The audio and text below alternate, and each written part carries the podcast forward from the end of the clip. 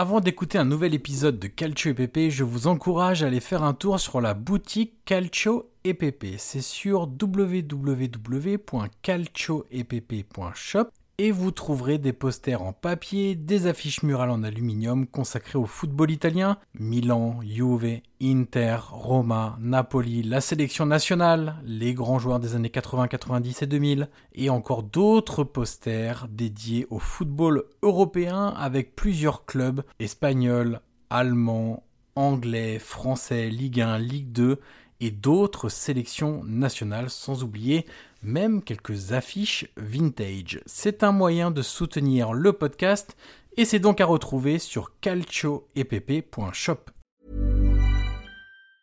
Life is full of awesome what ifs and some not so much, like unexpected medical costs. That's why United Healthcare provides Health Protector Guard fixed indemnity insurance plans to supplement your primary plan and help manage out of pocket costs. Learn more at uh1.com.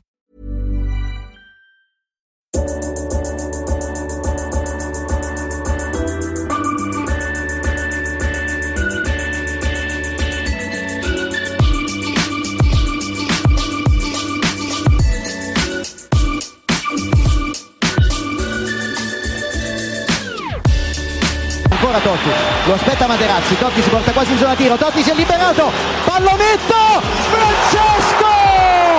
Totti! Un gol pazzesco, pazzesco per il 2 a 0. Cacà in percussione, cerca l'ingresso in area ancora, Cacà, davanti al portiere, Cacà, rete, rete, rete, rete, Cacà! Pallone che arriva, Trezeguet! Davi! Trezeguet! Pirlo, ancora Pirlo di tecco! Tiro! Grosso!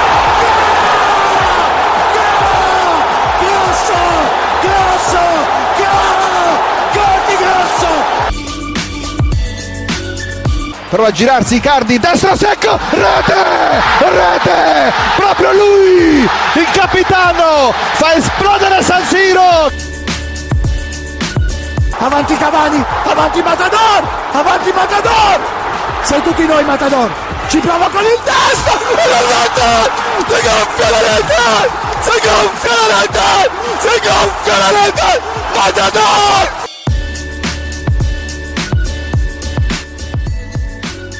Bonjour à toutes et à tous et bienvenue sur l'épisode 19 du podcast Calcio et PP. Comme chaque semaine, je suis à Guillaume Maillard Passini. Salut Guillaume.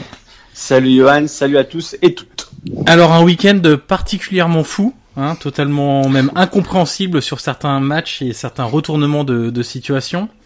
Euh, Je te propose de faire un peu différemment des dernières semaines où on essayait de faire des thématiques euh, sur certains joueurs ou de regrouper euh, plusieurs matchs pour en tirer des, des angles. Là, on va revenir simplement sur la, sur la journée, euh, détailler les matchs puisqu'on a eu quand même beaucoup de matchs à suspense, on a eu des des chocs, des contre-performances, euh, beaucoup de buts. Donc on va Oui.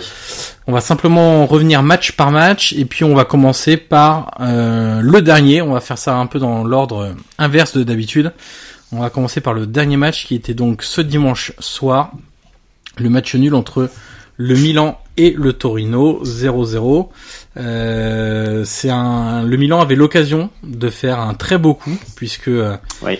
la Lazio et la Roma n'avaient pas gagné, n'avaient que n'avaient simplement pris qu'un point. euh, c'était la veille, c'était le samedi. Et puis résultat, patatras, euh, c'est raté. Le bon coup, il n'a pas été fait par par le Milan. Et tu voulais commencer par le problème d'attitude que tu as souligné tout au long de la soirée d'hier. Je vois que tu me suis sur, Bien sur sûr. les réseaux sociaux. Et en plus, tu disais voilà par rapport aux équipes romaines, mais aussi par rapport à l'Inter, parce que Milan avait l'occasion de revenir à moins 1. Oui. Donc euh, ce qui n'était pas négligé. Donc oui, l'attitude. euh, moi, c'est plus le comment ils sont rentrés dans le match. Une première mi-temps très mauvaise. Je les ai sentis un peu bloqués, un peu. Oui, tactiquement, alors ils n'y étaient pas. Euh, le milieu de terrain, euh, Mazzari, bon voilà, on sait que tactiquement est très préparé, mais avec son milieu à 5, alors il passait en 4-4-2 en, en phase de non-possession, mais dans tous les cas, il dominait le milieu du Milan, malgré le fait que Bakayoko a encore fait un bon match. Euh, Je n'ai pas trop compris pour- pourquoi Gattuso a pas vite ré- réagi au fait que la supériorité numérique était voilà était aux yeux de tous. Donc c'est vrai qu'ils ont pris le milieu. Et dans l'attitude, que ce soit Souzo, que voilà, qui, qui a pas fait un bon match hier, Tchanou n'a pas été bon non plus, mais ça, bon, c'est un peu notre dada à, toi et moi, mais le fait qu'il joue à gauche, c'est un 4-4-2, c'est problématique. Euh, et après, euh, en deuxième mi-temps, bon, la donne a un peu changé dans les dix dernières minutes où le Taureau, après euh, après avoir fait un, une bonne partie du match, de la domination, un peu quali physiquement, et l'entrée de Castillero à la place de Chalanoglu a tout changé, même dans l'envie, dans la niaque. Et, et Milan a commencé à se réveiller, mais beaucoup trop tard. Coutronnet a mangé le ballon du match, le ballon des trois points. Mais est-ce qu'on peut lui en vouloir après tout ce qu'il a apporté? Euh, Je ne pense pas. Higuain, euh, bon, Higuain, euh, je pense que le prochain podcast, on fera un podcast entièrement sur lui, parce que ça commence à devenir problématique. Alors, Gattuso souligne souvent, et d'ailleurs il a souligné après le match ses problèmes au dos. Il a dit qu'il s'était pas entraîné les deux derniers jours, enfin deux jours avant le match, il s'est entraîné juste deux jours du coup. Et c'est vrai que même, mais au-delà du physique, même dans l'attitude, il y a une espèce de nonchalance, on a l'impression qu'il est pas dedans, il est déconnecté. Et quand tu vois un mec comme Coutronnet à côté qui mange le terrain, qui voilà, a quelques lacunes techniques, mais dans l'envie, dans la combativité, il récupère deux ballons à la hargne dès les 15 premières minutes. Tu vois tout de suite la différence avec Higuain. Et c'est vrai qu'Higuain, euh, il y a quand même un sacré problème au-delà de son attitude qui est voilà pas bonne. En plus, il s'intègre pas dans le jeu. Et voilà, hier, on l'a pas vu et ça devient compliqué. Je sais pas ce que tu en penses, mais c'est vrai que moi, c'est vraiment un cas qui m'interroge, Higuain. On rappelle qu'il n'a marqué qu'un but depuis la mi-octobre, donc sur les deux derniers mois en championnat, c'est un seul but. C'était face à la Sampdoria. Il avait plutôt bien démarré euh, au mois de, de, septembre et puis euh, début octobre. Mais depuis, la machine s'est un peu grippée. Il a été absent. Il a pris ce fameux carton rouge euh, c'était contre la, la Juve, de mémoire, voilà. De euh, match. Voilà. Et puis il y a effectivement, alors au départ, euh, on s'inquiétait du peu de ballons exploitables qui lui arrivaient, euh, puisqu'il était un peu isolé. On militait d'ailleurs tous les deux pour un passage au 4-4-2 avec Coutronnet, qui lui permettait de jouer en appui avec un, un, joueur qui est très bon, notamment dans dans la prise de la profondeur ou pour se démarquer vraiment dans le dos des, des défenseurs. Ça n'a pas changé finalement grand chose. Le jeu du Milan, il apparaît éminemment stérile. Euh, on le qualifiait de scolaire au début de au début de saison. Là, on est passé de scolaire à stérile, c'est-à-dire que les joueurs ont le ballon, ne savent vraiment pas quoi en faire. Il n'y a pas vraiment de d'idée, de changement de rythme. Le seul qui est capable de faire des changements de rythme, c'est Souzo. Euh, sauf que quand il est dans un jour sans un peu ah comme hier, bah, c'est toute la toute la machine un peu de, de l'AC Milan qui se grippe. Et puis effectivement, il y a toujours cette question de Celanoglu, qui n'est pas un joueur de débordement, qui n'est pas un joueur de côté. Euh, Cassiero, c'est pas la première fois qu'il rentre et qu'il réalise. Il a tout changé. Hein, performance intéressante en entrant. Quand il a été titulaire, c'était un peu plus compliqué. Mais en entrant face à des défenses qui ont déjà euh, beaucoup travaillé, c'est un joueur qui a une grosse explosivité, une belle pointe de vitesse, donc il peut changer les choses. Maintenant, euh, le problème c'est qu'on a l'impression que Gattuso a un peu essayé, euh, on va pas dire un peu tout euh, d'un point de vue tactique, mais quand même pas mal de choses. On se demande sur quel levier il va pouvoir s'appuyer pour, bah, pour inverser la, non pas la, la, tendance des mauvais résultats, parce qu'on peut pas dire que Milan fait des mauvais résultats, mais en termes de prestations en tout cas, c'est assez inquiétant. Alors, c'est ce que je répète souvent. Alors, évidemment, euh, les stats de Gattuso parlent d'elles-mêmes. Moi, j'ai rien contre lui. Encore une fois, j'ai des doutes, ça c'est vrai. Quand on me dit, voilà, son année 2018, il est troisième, c'est vrai, c'est un fait. Ça se part pour lui. Après, il faut faire une différence entre euh, la performance et le contenu. Euh, le contenu, pour moi, il reste douteux. J'ai vraiment du mal à avoir des progrès dans le jeu. comme tu disais, c'est stérile. Avant, c'était scolaire. C'est vrai que cette possession de balle, euh, horizontale qui ne sert quasiment à rien parce que les équipes ont le temps d'attendre, de se regrouper. le problème, c'est que, comme tu l'as dit, si Souzo n'est pas dans un bon soir, toute la fantaisie ou le peu de fantaisie que tu as, eh ben, elle disparaît.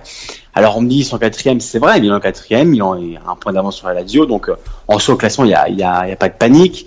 On rappelle que si on, on recontextualise, ils ont beaucoup de blessés, parce que moi Abaté, alors d'ailleurs Abaté en, en défense centrale, une grosse surprise, fait trois matchs, qui fait trois bons matchs. Alors faut croire qu'à 32 ans, il s'est découvert une voix. Ça, c'est, Après le, oui, oui, c'est sûr, c'est sûr. Et hier, il a quand même mangé Bellotti. Bon, il a mangé, il a quand même dominé Bellotti pendant une bonne partie du match avec un carton jaune, donc c'est pas négligeable. Mais c'est vrai qu'il fait des bonnes prestations. Donc bon, écoute, euh, à suivre. Mais euh, donc quand on dit qu'ils sont quatrième, tout à l'heure, je suis allé euh, voilà, feuilleter la Gazzetta. C'est vrai que comme je te disais tout à l'heure en off, si tu compares les autres équipes, Milan est quatrième aussi du fait du peu de rendement des autres, parce que par exemple l'Inter, alors on pourrait croire qu'ils font un gros début de saison, alors ils ont quand même 10 points de, moins que l'année dernière. Alors on se rappelle que l'année dernière ils avaient carburé très fort au, euh, au début, ils avaient ralenti beaucoup en deuxième partie de saison. Euh, la Roma, ils ont moins 14 points. Euh, je pense qu'on en parlera tout à l'heure du cas de la Roma. La Lazio, ont moins 7 points. le Napoli a moins 3 points par exemple. Donc c'est vrai que si Milan est quatrième, c'est aussi dû euh, au manque de performance des autres équipes, euh, que ce soit la Roma ou la Lazio surtout euh, après ce week-end de là. C'est vrai que voilà, c'est aussi dû à ça. Donc, si je veux pas que ce soit l'arbre qui cache la forêt, moi dans le jeu, j'ai vraiment du mal à avoir des progrès. Alors, je prends en compte les blessés et le reste, c'est évident. Après, même, on, bah, tu, je pense que tu seras d'accord avec moi, mais avec les titulaires, c'est pas qu'on avait vu beaucoup, beaucoup plus de jeux ces derniers mois. Non. Et d'ailleurs, Christophe nous l'a bien expliqué. Gattuso peut avoir aussi des bonnes idées. Le problème, c'est que il y a des joueurs qui peuvent peut-être pas les mettre en pratique. Et moi, je trouve qu'il a une mentalité des fois un peu frileuse. On le voit souvent dans les grands matchs.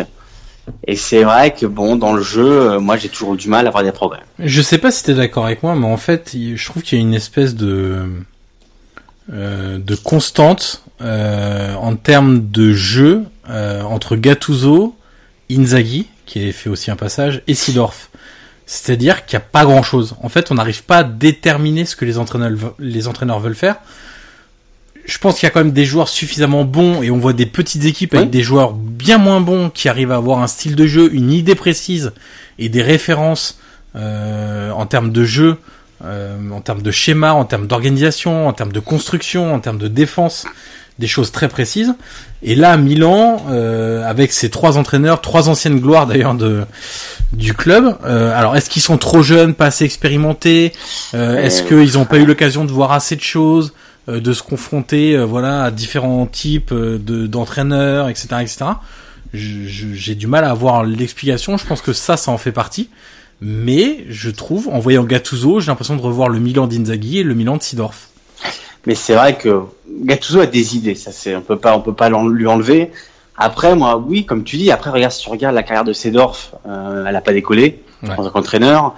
Euh, la carrière d'Inzaghi, euh, là il est à Bologne mais on va dire qu'il tient sur un fil et encore il pourrait se faire dans les prochains dans les prochains dans les prochains jours dans les prochaines semaines. Ironie du sort, Bologne reçoit Milan oui. mardi prochain donc ça serait quand même le comble que Milan fasse virer son ancien attaquant.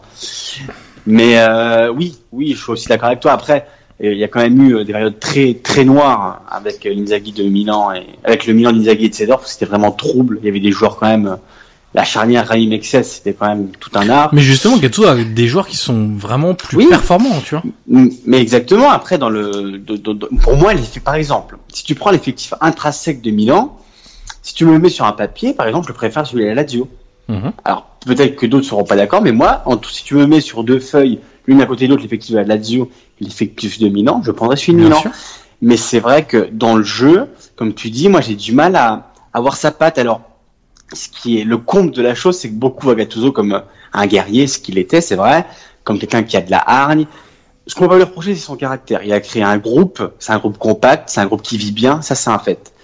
Dans le jeu, euh, c'est vrai que moi j'ai du mal à avoir des progrès depuis qu'il est là. Euh, les résultats sont là, mais j'ai pas envie que le, le, contenant cache le contenu, parce que c'est, il y a vraiment quelque chose qui me, je sais pas, qui me bloque. Je, dans, dans, la man, dans la marge de manœuvre, dans le, comme tu dis, l'effectif est bon, et j'ai du mal à avoir une trame de jeu. Je, le, ça progresse pas.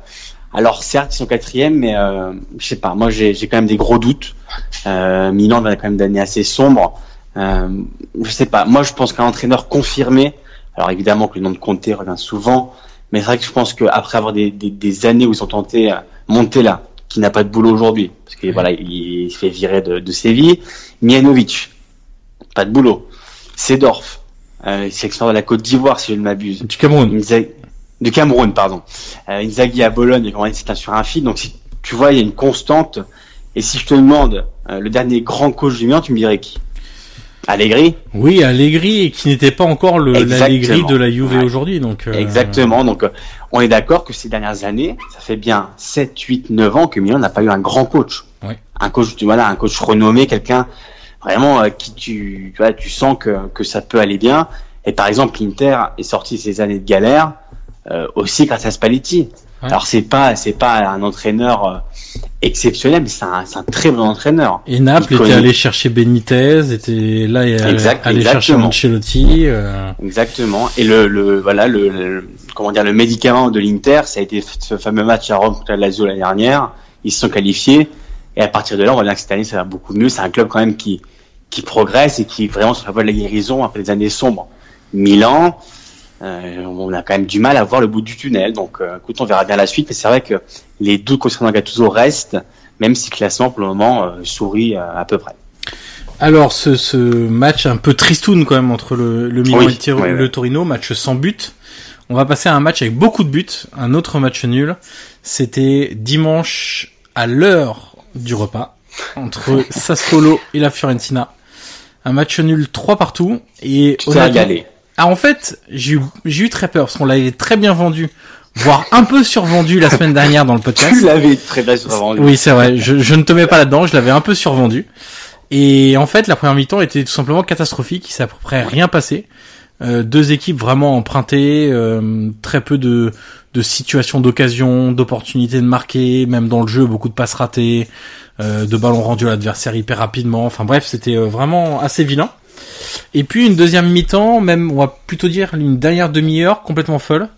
Euh, là pour le coup, quand euh, on est euh, supporter d'aucune des deux équipes et même pas forcément un passionné dingue de, de Serie A, c'est c'est un genre de match qui s'emballe d'un seul coup et qui te tire en haleine jusqu'à la fin.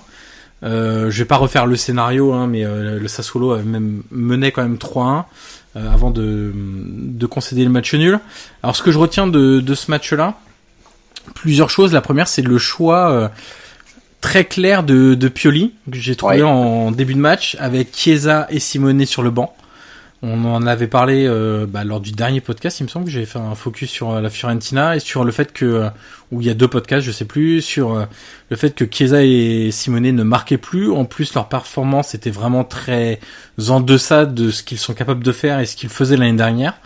Et là, Pioli a fait un choix fort en les mettant sur le banc la première... pas trop bien. Hein. Ouais, euh, oui, il était un peu amoindri. Un peu amoindri, mais le fait est qu'il l'a fait rentrer dès le début de la seconde mi-temps parce qu'il a bien vu que c'était très compliqué sans lui et que la Fiorentina ne se crée aucune occasion.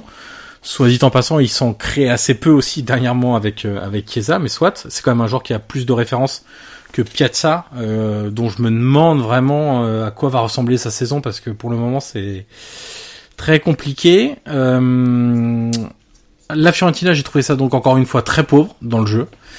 Par contre, j'ai bien aimé leur réaction dans les 15 dernières minutes, une fois qu'ils ont été menés 3-1, avec un Jordan Verretou assez intéressant et au départ de toutes les actions.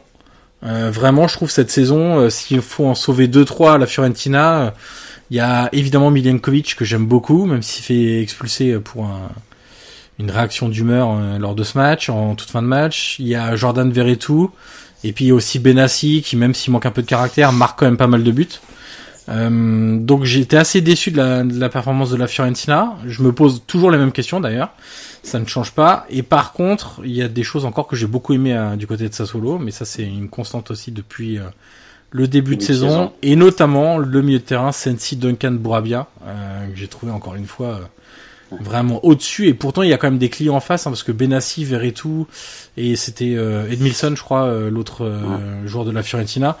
Il y, a, quand même des clients mais eux ils ont fait vraiment un match euh, alors surtout Sensi et, et Duncan. Et Duncan aussi. Bourabia a été aussi intéressant.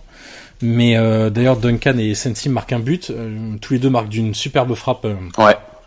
enfin de deux frappes du coup. Euh, vraiment euh, dans des euh, alors, Duncan c'est quasiment en lucarne et puis Sensi c'est au ras du poteau mais voilà c'est un milieu de terrain qui a été encore hyper intéressant qui risque d'animer évidemment le mercato dans les prochaines semaines aussi. Et c'est un milieu de terrain qui, qui abat un travail monstre. Ce qui est dommage avec Sassuolo pour voilà pour aller un peu à contre-courant c'est d'ailleurs des l'a souligné à la fin c'est aussi la naïveté. Bien sûr. que tu avais souligné il y a, il y a plusieurs il y a plusieurs podcasts où tu avais dit que voilà, c'est une équipe aussi naïve.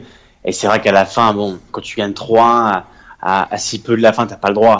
Encore, encore une fois, tu te fais égaliser par un but de Miralas sur, sur une action toute bête. Euh, comme disait Zerbi, ils auraient pu faire faute, ils auraient pu, malin, avec plus d'expérience, tu te le prends pas le but là. Surtout que la, la, balle part d'un contre très mal joué euh, par Berardi de mémoire qui essaye de filer tout droit. Euh, il me semble que c'est lui. Euh, mais ils ont ils ont ils ont gâché un nombre de d'opportunités en contre-attaque à la fin du match avec une entrée notamment cataclysmique de Matri. Mais ça, c'est aussi ah, une constante pour le coup. C'est un mot qui va revenir constante aujourd'hui, j'ai l'impression. Mais euh, mais voilà, Matri, euh, c'est c'est fini hein, le foot de, de haut niveau. Eh, ça pourrait faire une chanson. Après Capri, Matri, c'est fini. Oui, tu tu veux nous interpréter les premières notes? Matri, c'est fini. Magnifique. tu as une voix absolument splendide. Je t'en prie.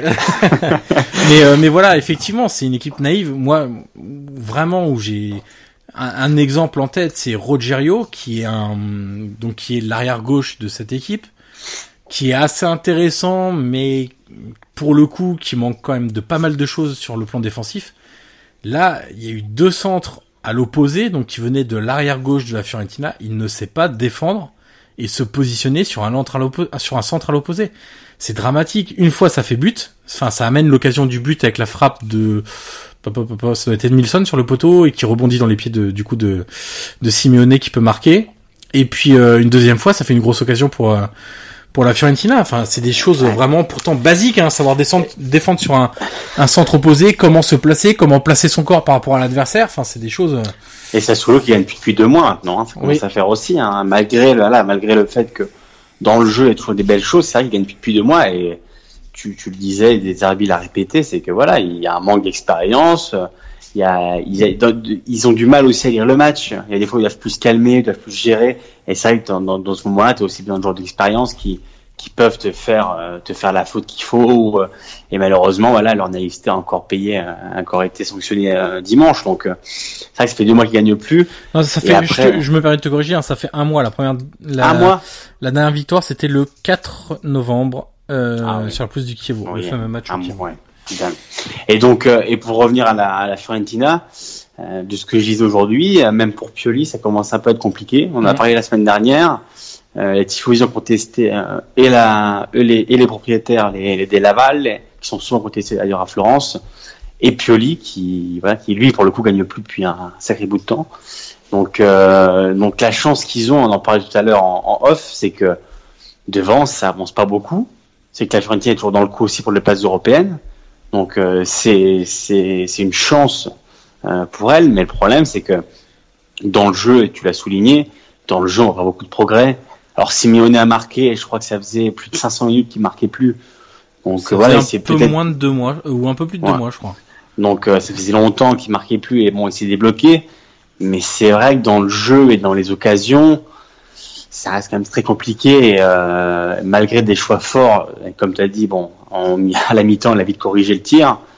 Mais c'est vrai que la Fiorentina, dans le jeu, ça commence à être pénible et euh, il faut que Pioli fasse attention parce que ça risque d'être compliqué pour les, semaines à venir s'il ne change pas de, cap. Alors un petit laïus sur ce que tu as dit au niveau des Delaval et qui sont très critiqués. Bon, euh, on sait que Florence c'est une place euh, un peu particulière, hein, une ville très bourgeoise. Euh, la grandeur du passé, euh, il se réfère d'ailleurs un peu trop à ça. Euh, et vraiment, euh, des fois je le compare un peu à la Roma, c'est qu'ils oublient un peu où est leur place dans le football italien aujourd'hui. Et, et aujourd'hui, ils voudraient être la Juve bis, et c'est pas possible à Florence d'être la Juve bis. Alors je, je conçois qu'il y ait certaines critiques sur le fait que les Della Valle vendent beaucoup de joueurs chaque année, etc. Là, faut pas oublier que cette saison, justement, ils ont fait le choix de ne pas vendre Chiesa et Simeone.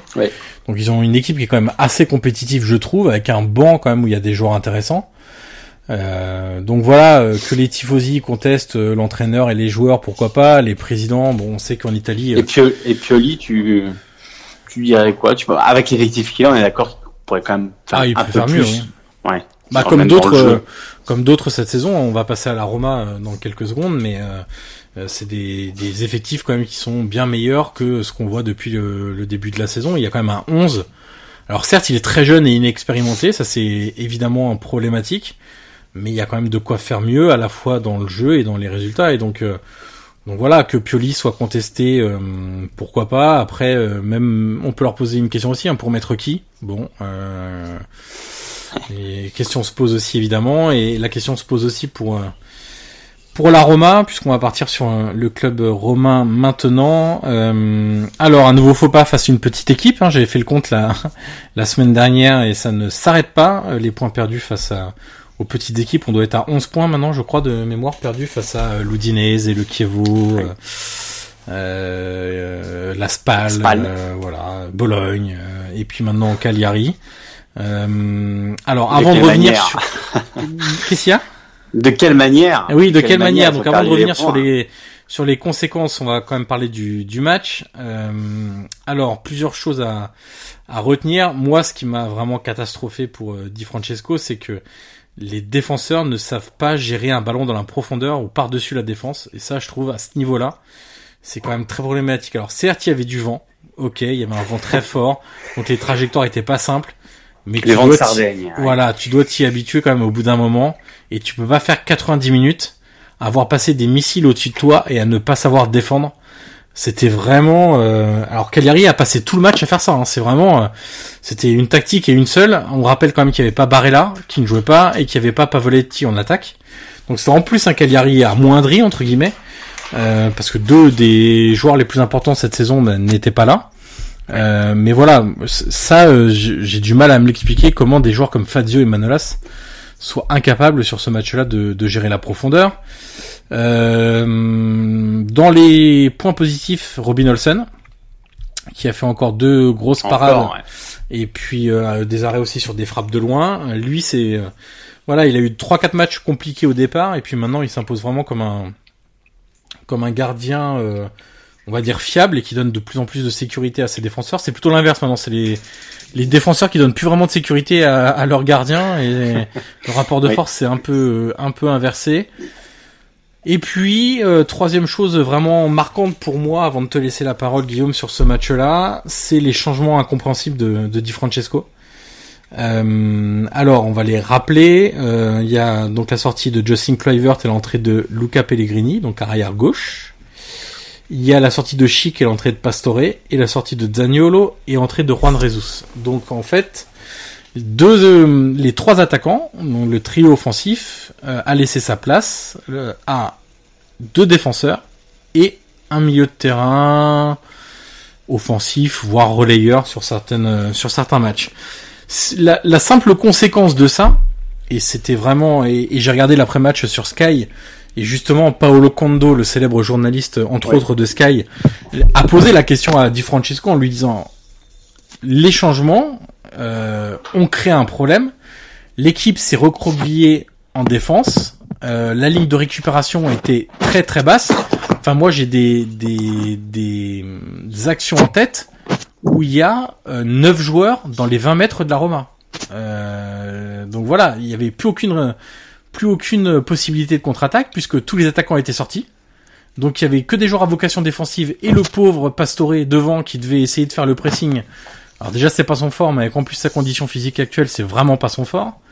Euh, et puis ça a permis à Cagliari de, concerner un maximum de joueurs sur la construction des actions, puisque évidemment il y avait plus que le pauvre Pastore seul en pointe devant, et donc il suffisait de laisser deux centraux un peu physiques sur Pastore et c'était terminé puisqu'il n'y avait plus aucun joueur pour évidemment contrer, prendre de vitesse les défenseurs, etc. Et donc, bah, ce qui devait arriver arriva. Hein, et puis, euh, quand on connaît un peu la Roma, on sait très vite qu'une fois que le premier but il est encaissé, euh, le deuxième il, il, arrive derrière. Évidemment. Mais enfin, que dire de plus? T'as quasiment tout résumé. Moi, c'est vrai que les changements, je les ai pas compris et je pense que personne les a compris. Euh, en lisant après un peu les quotidiens aujourd'hui, bah, hier du coup, c'est vrai que c'était un peu la compréhension. J'ai pas trop compris ce qu'a ce qu'a voulu faire Di Francesco. Euh, son sourire après le deuxième but est assez, assez. Je sais pas comment interpréter. Je sais pas comment tu interprètes toi. Moi, j'ai vu ça comme ça dans le sens où bon, on me dit de toute façon ça va comme ça, ça va comme ça. Euh. alors que pourtant, euh, quand tu mènes 2-0 à Cagliari, euh, c'était plutôt tranquille. Et après les changements, un truc qui a tout, tout qui a changé.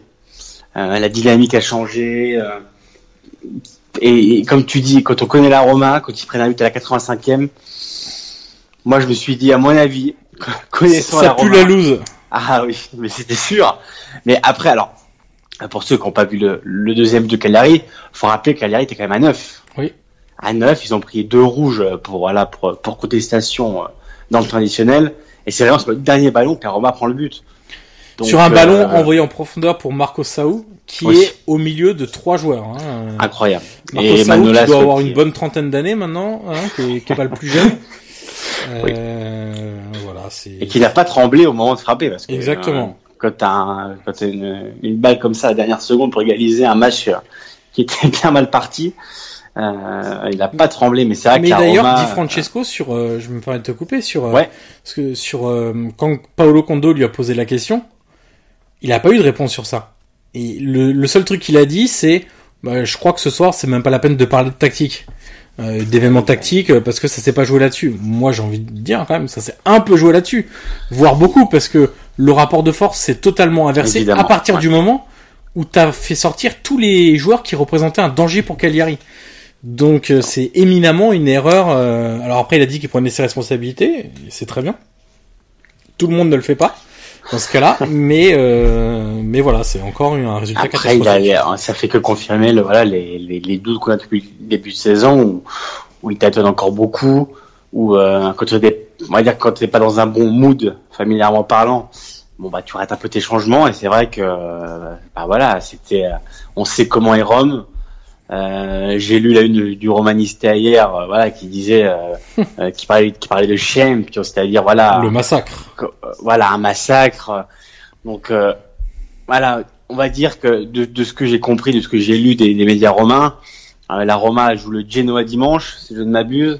Mhm. c'est quasiment sa dernière chance. Parce que s'il perd dimanche ou que s'il y a match nul face à un Genoa qui a changé de coach parce que Prandelli est arrivé, mais qui est quand même pas euh, dans une bonne dynamique où ils ont pas gagné depuis longtemps aussi.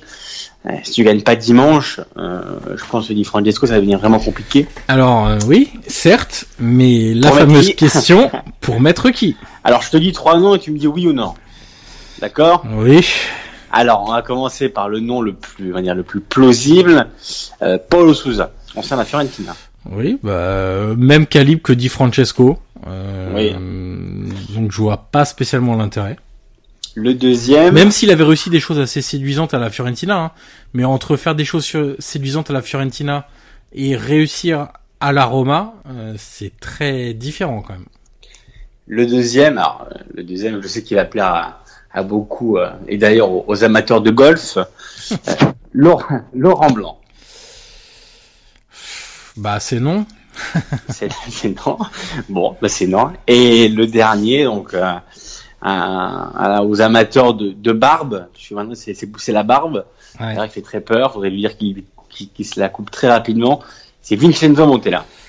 Alors Vincenzo Montella pour son passé de joueur à la Roma et même le, le, le, le petit passage qu'il avait fait, c'est oui. Sur la dynamique de la carrière de Montella, euh, beaucoup de questions se, se posent.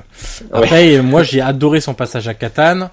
Euh, j'ai adoré son passage à la Fiorentina, mais ça remonte à il y a 3-4 ans. Ouais. Donc, Depuis, c'est vrai que c'est, il a enchaîné Milan, Séville où c'était quand même. Euh... C'était compliqué, donc euh... donc voilà. Donc euh, résultat des courses, hein, pour mettre qui Bah, il n'y a pas grand chose qui fait rêver. Euh, il n'y a pas d'entraîneur qui sort vraiment du lot ou qui a en tout cas un pédigré bien supérieur à Di Francesco. Ah, euh, après, ça dépend. Hein. Si les joueurs disent on en a marre de Di Francesco et voilà, bah là, la, décision deviendra euh, logique. Hein. Mais si c'est pas le cas et que et qu'il n'y a pas ce, ce, cette défiance ou ce ou ce changement d'humeur envers l'entraîneur, on peut bah, aussi rappeler que l'avenir de Di Francesco est quasiment lié étroitement avec l'avenir de Monchi. Ou s'il a un pas, dit, ouais s'il a un pas de ce que même la Gazzetta aujourd'hui le répétait, si si si Di Francesco prend la porte, euh, Monchi ne pas faire long, voilà long oui, parce plus que, parce que ils ont partagé tous les choix du mercato, parce qu'il est lié à à Di Francesco, que voilà. Parce que Palota avait pas l'air content visiblement après le match. mais Palota, ça fait trois mois qu'il est pas content. Là, c'est depuis le début de la saison qu'il est pas content, donc c'est un peu. Et en même temps, il a raison de pas être content, et pas seulement pour euh, pour les performances ou les résultats. Hein, L'histoire des blessés, on rappelle, hein, euh, dans la semaine, Lorenzo Pellegrini a rechuté encore euh, du, sur une blessure musculaire. On va pas te dire quand là, parce qu'on va on va pas repasser, on a combien 35, 36 Ouais, on doit être dans ces eaux-là, ouais. Ah, selon les selon les décomptes, en fait, euh, t'en as qui sont à 31-32 et d'autres qui sont à 37-38. Donc, euh, mais mais voilà, c'est infernal et, et c'est pas possible. De, encore une fois, T'es obligé de jouer sans El Sharawi, t'es obligé de jouer sans Dzeko, sans De Rossi, sans Pellegrini, sans voilà, enfin c'est un Et la chance, et la chance de la S-ROM, comme pour d'autres, on l'a encore souligné tout à l'heure, c'est le fait que bah, les, les équipes de rang n'avancent pas beaucoup. Ouais. Donc la Roma est encore dans le coup. Enfin, les Donc, choses dans le euh, coup pour la quatrième place. Hein. Pour le reste, euh, Oui, et oui, bah évidemment. Ça Oui, oui. Moi je mets la Juve à part. hein. Même l'Inter, ils sont déjà 8 points hein, quand même euh, Ouais. de, de la Roma. Donc euh, Ils sont encore dans le coup pour avec des champions. voilà. Et donc euh, l'occasion m'est donnée grâce à ce lancement, ce superbe lancement, cette passe décisive, euh, de parler de l'Inter qui s'est incliné sur la pelouse de la Juve. et C'était vendredi. Ouais. Euh, sur le score de 1-0. De 1-0. Ah Voilà. oui. Ouais, De bien sûr, 1-0. c'était pour But de Mario Mandzukic. Évidemment. Alors, tu veux commencer par quoi? Par l'Inter ou par euh, la Juve? Bah écoute, je, je peux m'occuper de l'Inter, je t'occupe de la Juve. ou, euh, J'aurais plutôt dit voilà. l'inverse. T'aurais plutôt dit l'inverse? Ouais, parce qu'en fait, j'ai beaucoup aimé le match de l'Inter. Bah Je dois l'avouer. Euh... Bah dis-moi, allez. Surtout, ce qui m'a plu, c'est le caractère affiché Voilà. pour un tel match. Et ça, La personnalité. Ouais. Exactement. Et ça, c'est un vrai progrès parce que, alors déjà, Spalletti, c'est pas forcément le roi des gros matchs. Euh, alors, je parle de son lors de son expérience à la Roma. Hein, c'est, ça a toujours été un peu parfois compliqué euh, face face aux gros. Euh, et là, j'ai trouvé une équipe qui était sûre de ses forces, avec Exactement. beaucoup de conviction, beaucoup de caractère.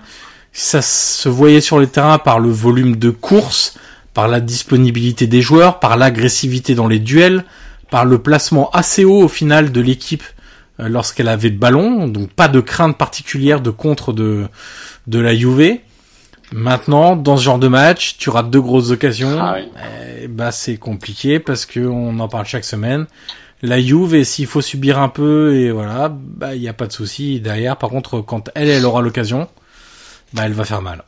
Et le changement aussi, euh, alors, je sais pas si tu en parlais, mais c'est vrai qu'il a fait beaucoup parler. C'est vrai qu'il a un peu tout changé, c'est le changement Politano. euh, Oui, Borja Valero. incompréhensible. Incompréhensible parce que Politano est quasiment le meilleur. Oui, Euh, Il permettait de, de voilà, Cancelo, il jouait bas parce que du coup euh, Politano le bloquait beaucoup et, et il lui causait pas mal de problèmes. Et quand il est sorti, Cancelo a eu une liberté devant lui, il a eu un boulevard. Et d'ailleurs, le but, euh, le but vient, vient de, de, de ce côté-là. Donc c'est vrai que ce changement, personne n'a compris. Et, et de ce que j'ai entendu de Spalletti après le match, je lui ai expliqué qu'il voulait plus mettre le pied sur le ballon, voulait plus dicter le jeu, et c'est pour ça qu'il a fait rentrer Valero, qui voilà, qui on sait est un joueur de ballon et de et de, et de possession. Mais c'est vrai que ce changement a quand même euh, tout changé. Après, comme tu as dit, moi j'ai bien aimé l'Inter, j'aime bien l'Inter des grands matchs cette saison. Ils ont été gagnés euh, la Lazio 3-0, euh, à Rome ils avaient bien joué aussi. C'est une équipe vraiment qui, qui est vraiment sur la voie de la guérison dans le sens où, où voilà ils s'imposent, ils viennent avec leur jeu, avec leur style, ils sont sûrs de leurs moyens. Alors faut faire attention à pas pas qu'ils transforment cette euh, cette sûreté en présomption. Voilà, faut pas que ce soit prétentieux, faut que. Mais moi j'ai bien aimé le fait qu'ils arrivent à Turin en disant bon, on va jouer notre jeu. Et voilà, si, si c'est Gallardini, je crois qu'il frappe sur le poteau, qui Oui. voilà, il, il la met dedans, bon, ça change quasiment tout. Après, voilà, j'ai l'impression que l'Inter, j'ai lu ça aussi dans les journaux, que l'Inter a joué à 110% et Caillou finalement a joué à 70%. ah ouais, Et c'est vrai que d'un côté, ah, tu sais, d'un côté, euh, la Juve a pas non plus, euh, ah, ils ont pas bien joué. Pas dire qu'il va faire un bon match. Non, mais mais je trouve que parfois ça peut être une lecture simpliste dans le sens où si la Juve pendant une partie du match était à 70%, c'est peut-être parce que l'Inter de 110% les gênait beaucoup. Et c'est pas forcément volontaire d'avoir été à 70%, c'est juste qu'ils étaient vraiment gênés par la performance de l'Inter et que du Ils coup ils ont pas pu mettre en place certaines particularités de leur jeu. Ils ont beaucoup de mains dans les sorties de balles. Hein. Ouais. Il y a beaucoup d'erreurs. Pjanic a fait on un match vraiment assez médiocre. Ouais. Et par contre, alors, un match énorme, euh, signé Giorgio Chiellini, Ouais. qu'on peut souligner, qui a encore Go, été go, très, gorilla. très, très bon. hein. oui. Comme dirait, comme dirait l'ami Philippe Genin. Mais c'est vrai que Chiellini a été énorme. Euh, alors, j'ai pas vu la note qu'il a pris dans les journaux. Mais c'est vrai qu'il a fait un match splendide. D'ailleurs, je, crois qu'il a été l'homme du match? Ronaldo, par contre, on l'a moins vu. Oui. Euh, il a plutôt absent sur ce match-là. Après, Cancelo, bon, euh, voilà, malheureusement pour l'Inter, le changement Politano a tout changé. C'est vrai que quand tu donnes à Cancelo la liberté de, s'exprimer, de, de fixer son vis-à-vis, bah voilà, ça pardonne pas. Et la Juve a pas eu beaucoup d'occasions, hein. ils ont eu deux, trois maximum. Mais voilà, il en suffit d'une et puis après, bah, voilà, tout, tout le boulot que tu as fait est, est vain. Donc c'est vrai que c'est dommage pour l'Inter qui mérite certainement un match nul. Mais, euh, Cancelo est voilà. intéressant sur le côté gauche aussi. Hein. Exactement. Mais Cancelo, je trouve que tu peux mettre partout. Ouais. Euh, il sait tout faire. Donc c'est assez exceptionnel. D'ailleurs, j'ai vu aujourd'hui que le, le CIES, euh, je pense que tu connais Oui. cet organisme, qui a qui disait, qui, enfin, qui a fait un classement par rapport aux, aux joueurs qui ont pris le plus de valeur depuis le début de la saison. Et je crois que Cancelo est sur le podium. D'accord. Donc euh, pour te dire que Cancelo depuis septembre est, est vraiment, bah, d'ailleurs nous on le sait et beaucoup beaucoup le voient, mais c'est vrai qu'il est en train de prendre une dimension quand même assez incroyable. Euh, parce qu'au-delà de, de l'achat de Ronaldo, on peut clairement dire que Cancelo c'est quasiment la deuxième meilleure recrue de la Juve. hein. Parce Et, il et en ce qui concerne les joueurs qui perdent le plus, Milinkovic Savic, il est où? C'est pour ta transition que tu me fais ça? Non, non, non, mais je, je cherchais un joueur en fait qui avait beaucoup de mal cette saison et qui était très coté là. Ah La saison dernière. Oui, Oui, bah il a fait un peu comme Bellotti, tu tu te rappelles un peu la saison où il était parti 100 pour millions 100 millions. voilà, c'est un, peu pareil. Mais c'est vrai que Cancelo euh, est quand même décisif quasiment à chaque match hein, avec la Juve. hein. donc si euh, tu dois ressortir trois joueurs côté Juve, tu me dis Cancelo. je dis Chiellini, Cancelo et Mandzukic. Voilà. Et puis moi je mets un petit focus quand même aussi sur Betancourt qui a encore été, euh, Oui. Et encore côté été Inter, très bon. Côté Inter, euh, Politano. Politano, ça c'est sûr. Skriniar, j'ai bien aimé. Ouais. Et puis hmm, euh, pas trop Brozovic, pas forcément sur ce match-là euh, son ah, meilleur match. bon Brozovic. Moi, Il a été bon, mais c'est pas forcément son meilleur match, j'ai trouvé. Perisic, c'est toujours compliqué. Hein, Ah, Perisic, c'est- très compliqué. Perisic, c'est- Ouais, c'est, c'est... et pourtant, euh, il pas de passage sur le banc, toujours Non. titulaire. euh, Il le sera sans doute encore demain. Enfin, c'est. c'est- euh, L'Inter joue mercredi, non? Ouais. Mardi ou mercredi, je sais plus. Je crois que c'est. Euh, Ah non, Spalletti était en compte aujourd'hui. Donc c'est demain, coup, c'est ouais, mardi, mardi. puisqu'on enregistre. Il est lundi 17h23, vous savez tout. Exactement. Euh, mais il sera encore titulaire contre le PSV euh, sans doute Ouais. euh, en Ligue des Champions. Et Mais c'était quand même un beau match, celui de Inter. C'était Oui, agréable. c'était c'était un, évidemment un très bon match. Et puis Mario Mandzukic, hein, quand même, on peut s'arrêter deux minutes sur Oui. sur Mandzukic. euh, voilà, c'est pas le joueur le plus élégant, c'est pas euh, il y a pas de faire trois passements de jambes. euh, des fois, il, il rate des contrôles, etc. Mais alors, par contre, dans la grinta, devant le but, dans tout ce qui t'apporte, c'est collectivement, euh, dans l'état d'esprit, euh, dans le fait d'harceler sans arrêt les défenseurs, qui n'ont jamais une minute de repos avec lui, capable de multiplier les appels, un coffre énorme, enfin, une générosité incroyable. hein, il- Et ses cours défensifs sont hallucinantes. hein. Moi, j'en vois deux, trois où, euh, où tu vois tous les supporters qui se lèvent et qui, qui, qui, tu vois, qui sont portés par lui. C'est vraiment. euh, Et puis lui, en plus, euh, voilà, plus plus il va dans dans dans ce côté-là, dans le côté euh, euh, bataille, etc. Plus il arrive à Exactement. à- Plus il s'exalte, ex- hein. Ouais, voilà, exactement, c'est ça. Je cherchais le mot. Euh, plus ses qualités sont exaltées, plus euh, euh, plus euh, voilà, son, ses, ses qualités sont mises en avant et plus il devient euh, incontrôlable en fait pour euh, pour l'adversaire. C'est vraiment un joueur euh, que beaucoup d'entraîneurs aimeraient avoir, je pense, euh, dans dans leur équipe. Ah oui, c'est si sûr. On va parler du Napoli maintenant. C'est On nous a reproché de pas en parler. Alors on va, on nous a reproché. Citons son nom. Baldi, Baldi. Monsieur Baldi. Voilà, exactement. Baldi au rapport. Euh, donc, nous allons parler de, du Napoli. Alors moi, j'ai vu que la première mi-temps contre Frosinone. Euh, je je m'excuse, Monsieur Baldi, hein, je n'ai vu que la première mi-temps.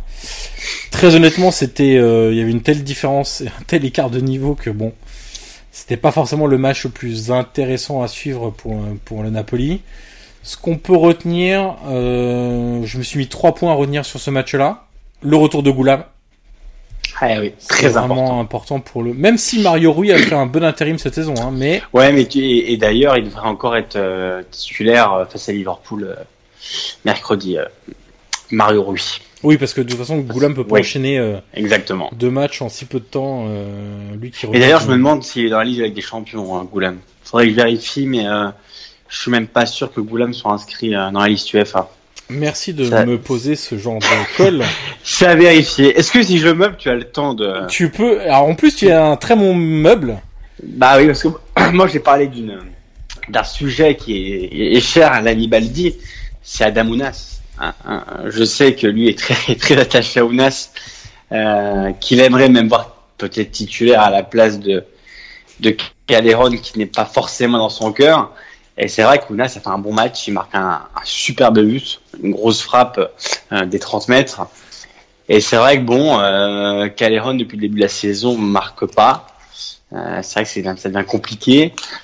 Au-delà du fait que voilà, il connaît parfaitement les mécanismes du Napoli.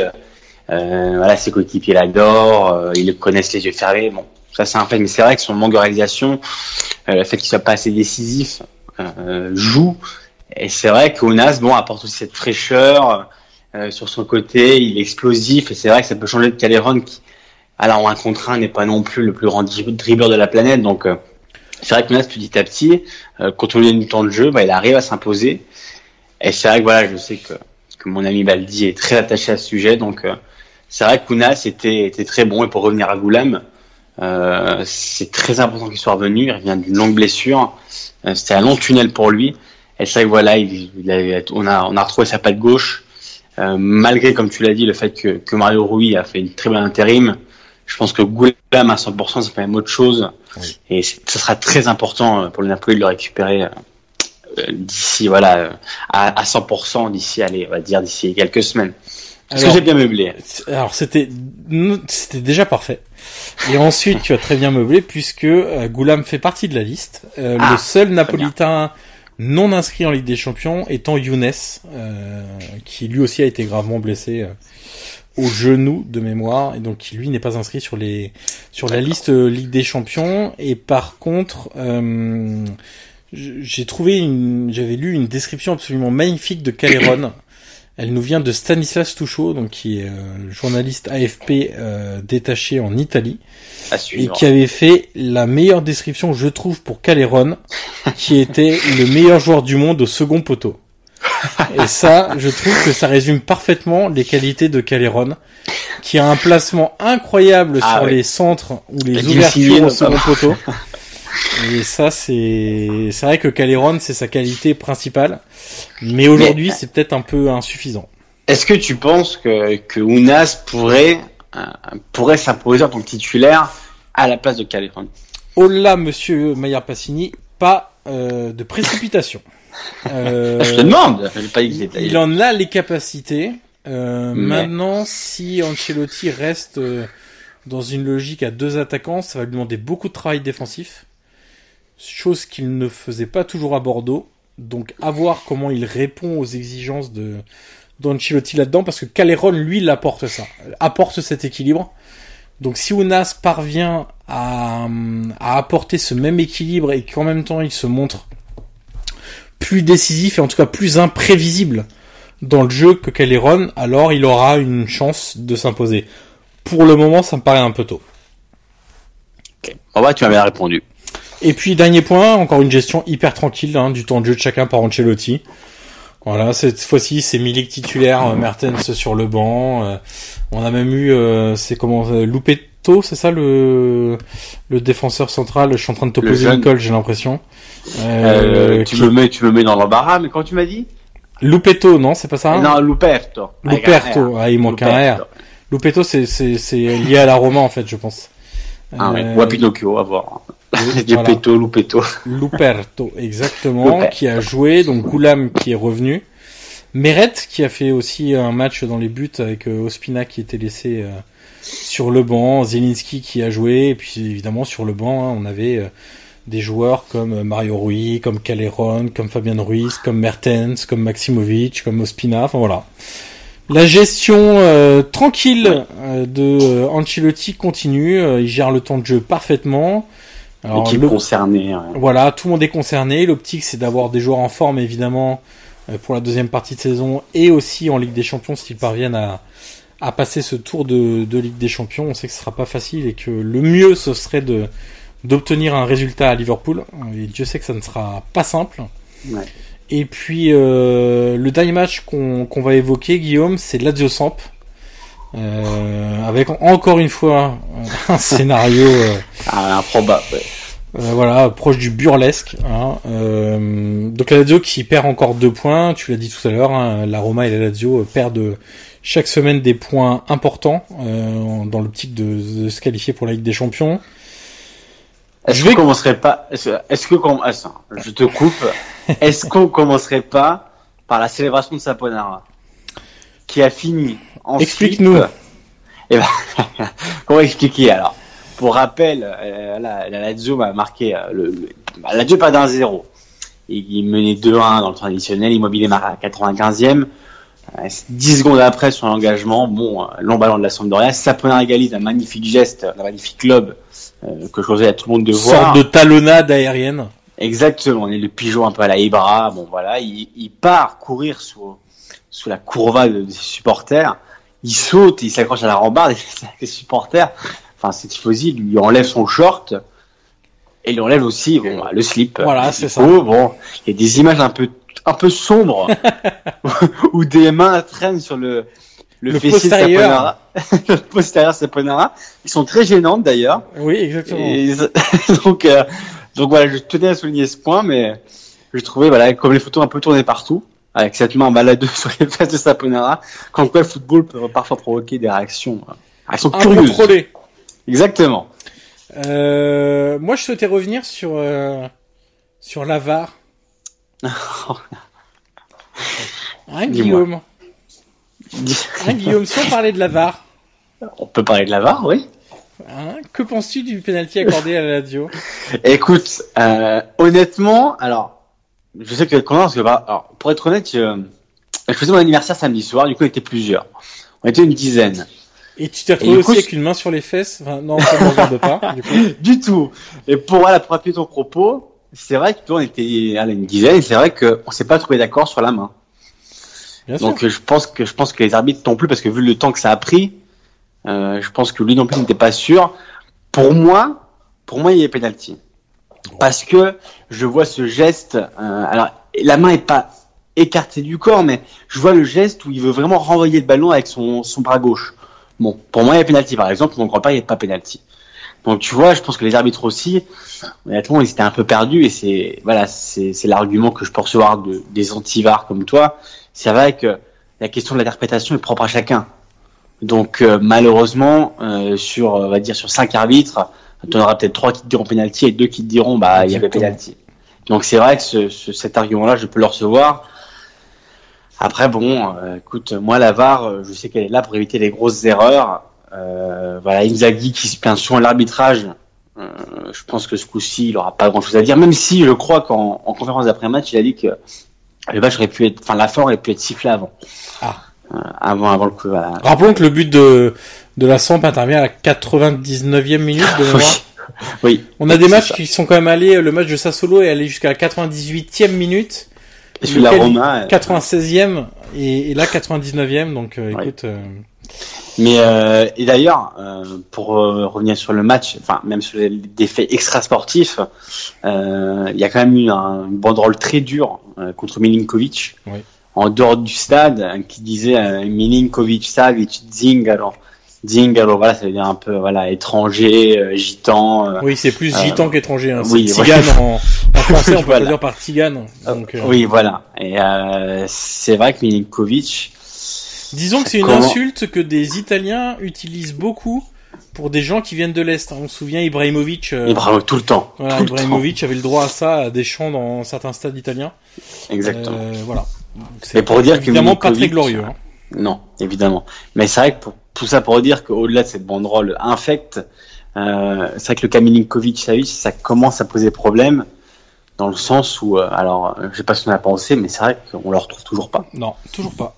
dans sa prestation, dans dans ce qu'il a, dans ce qu'il apporte, Même dans ce qui dégage, je trouve il y a quelque chose Exactement. de très négatif exactement. dans son attitude sur le terrain et on le sent pas du tout concentré comme euh, comme la saison dernière où il avait faim, où on sentait qu'il voulait porter la Lazio, etc. Et là, cette saison, beaucoup plus de mal. On peut parler aussi du cas Luis Alberto, hein, qui n'est toujours pas réglé non plus, qui commence pas mal de matchs sur le banc. Après, la, la Lazio a fait aussi un gros match, hein, dans le sens où, euh, je crois qu'ils ont fait 24 frappes, Oui, Ouais, ils ont beaucoup dominé. Hein, euh, et c'est l'occasion Samp. peut-être de faire un petit mot sur Odero, le gardien de, de la Samp, Oui. que je trouve vraiment très bon depuis, euh, depuis le début de la saison. Rappelons que c'est un gardien qui est prêté par la Juve, euh, qui est déjà euh, voilà bien fourni au poste de gardien, puisqu'ils ont déjà Chesney et, et Mattia Perrine. donc il y a peu de chances qu'il ait un avenir du côté de de, de la Juve et la Samp serait bien inspiré de tout faire pour le conserver à l'issue de la saison parce que c'est vraiment un, un élément euh, important du, du, début de saison. Euh, on hésite des fois entre bon début de saison et parfois euh, c'est un peu comme ça solo, des fois un peu naïf hein, sur certaines phases de jeu. on a pas mal de bons gardiens, hein, même CP à Parme, oui. l'ancien Nap qui fait une bonne saison. Donnarumma a fait deux gros arrêts hier, même si dans ses sorties sur les gardiens ça reste compliqué. C'est vrai que niveau gardien, bon, cette saison, on n'est pas. Moi, ah, bon, Lafont a fait un match pas vilain. Euh, Lafont a fait un bon match. Moi, j'ai un fait pour Skorupski, que je trouve vraiment pas mal. Parti dans par une saison galère à Bologne. Oui, évidemment, mais euh, tu vois, je pense que c'est quand même un bon gardien. Qu'est-ce que tu en penses, toi qui l'as connu à Rome aussi. Oui. Mais euh, je pense vraiment que ça peut être un bon gardien en perspective.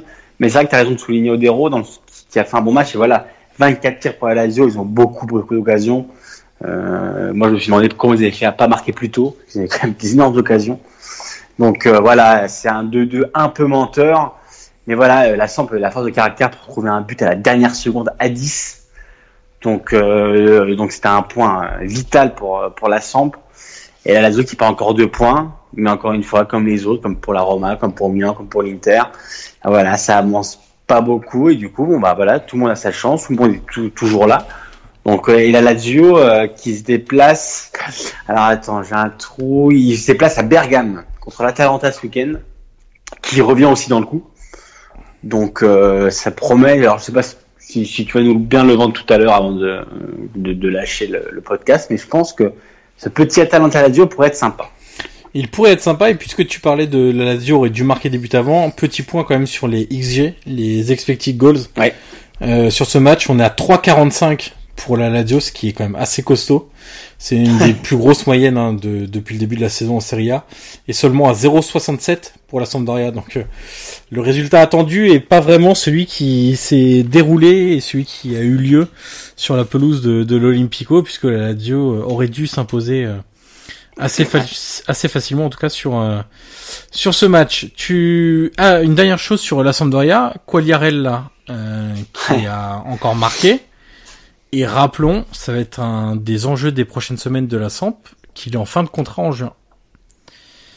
Et donc, va se poser la question de qu'est-ce qu'on fait de Quagliarella, qui est le capitaine. Euh, alors, j'imagine que la SAMP aimerait bien continuer avec lui, hein, évidemment. Mais euh, Quagliarella, euh, que va-t-il décider lui de son côté? Est-ce qu'il va profiter de ces derniers mois euh, très intéressants euh, qu'il vient de qui vient de faire pour essayer d'accrocher une dernière fois un plus gros club.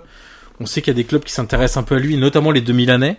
Euh, qui s'intéressent à lui, il a quand même 35 ans, hein, bientôt 36 ans, donc ça peut être son dernier gros contrat dans un club historique pour tenter de bah, de performer une dernière fois au plus haut niveau. Euh, donc la, question va se poser pour, pour, pour la Samp, mais il serait bien inspiré évidemment de le garder. Ouais. Ça serait une grosse perte pour la Samp, comme tu as dit, capitaine, buteur. Euh, la saison dernière, il, faisait, il a fait une saison énorme. Donc euh, c'est vrai que c'est une grosse perte et pour remplacer Colarella qui est voilà qui a son âge mais qui connaît la Serie A comme sa poche et qui voilà qui qui bah, marque toujours autant. Voilà, c'est ça, qui marque ah beaucoup de buts, qui fait aussi beaucoup de passes. Euh. Évidemment, comme euh, comme les buteurs italiens qu'on a toujours connus, comme les Di Natale, comme Pellissier à Vérone, ouais. qui voilà, qui avec le Chievo, qui marque aussi ses buts. C'est vrai que Coilarella est encore vraiment au, voilà au haut niveau. Et c'est vrai que ce serait une grosse perte pour Samp de voilà de, de, de séparer de de Mais comme tu l'as dit, il est en fin de contrat. Et c'est vrai que ça pourrait être un sujet assez épineux dans les, dans les prochains mois. On rappelle, hein, 15 journées, 8 buts, 5 passes décisives quand même, quoi, les eh oui, eh oui. C'est quand même euh, pas vilain du tout. Euh, on en a fini pour ce 19e épisode, on a fait plus court que d'habitude. Nous en sommes qu'à 56 minutes, donc euh, vous pouvez nous féliciter d'avoir fait plus court et de vous sauver quelques minutes. On va présenter le programme de la la semaine prochaine. Alors déjà, on peut aussi quand même préciser avant la le programme de la 16 journée qu'il y a de la Ligue des Champions et de l'Europa League. N'oublions pas la petite Coupe d'Europe. Euh, au programme aussi cette euh, cette semaine. Je te détaille le programme, Guillaume. Vas-y, mais je, je suis assis et j'attends. c'est bien d'être assis, c'est mieux. Alors, nous avons donc Inter PSV euh, qui est donc mardi à 21h. Mais alors du coup, alors, faisons une pause après chaque match qu'on a un ah, peu le temps. Alors Inter PSV. Est-ce qu'on regarde ce match-là ou est-ce qu'on regarde sur deux écrans euh, Barça Tottenham Non, que, hein, bon. on regarde pas sur deux écrans. On regarde, ou à la limite, on regarde sur deux écrans. Mais on met Liverpool-Naples en face. À 21h Ça. aussi. Aïe, aïe, aïe, c'est en même temps en plus. Et bien sûr que c'est en Aïe, même aïe, temps. Aïe, aïe, aïe, aïe. Donc c'est la formule tout compris, hein, avec, euh, avec l'hamburger XXL. Et euh, l'Inter sur un écran et Naples sur l'autre, puisqu'il y a Inter PSV et Liverpool-Naples mardi soir, les deux étant à 21h. D'accord. Euh, Naples, hein, euh, on rappelle euh, la situation au classement. Ils sont en tête avec 9 points, mais le problème c'est que le PSG est à 8 et Liverpool est à 6. Et qu'en gros, pour faire simple, parce qu'on va pas détailler tous les scénarios, Ah c'est très non. compliqué.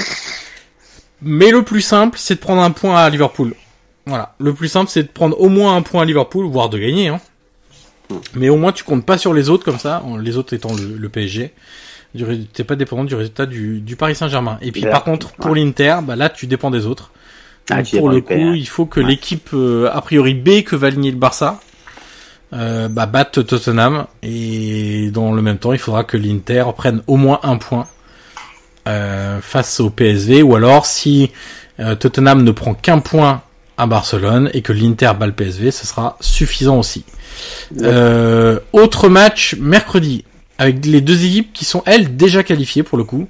Donc c'est un peu un sans pression. 18h55, Victoria Pilsen contre la Roma. Et puis euh, il y aura à 21h les jeunes garçons, les Young Boys de Berne contre la Juve qui est déjà évidemment qualifiée. La Roma étant sûre d'être deuxième, il n'y a vraiment aucun enjeu. Il se C'est un pourrait peu un qu'il y ait match. un peu de C'est un peu, ouais. Un peu un match en berne. Voilà. Merci Jean. C'était très intéressant. hein. Facile pour On les va Young Boys continuer de deux minutes, hein, histoire de pas lâcher ce podcast sur ce sur ce jeu de mots assez lamentable. hein. Je, n'ai pas peur de de le Pardon. dire.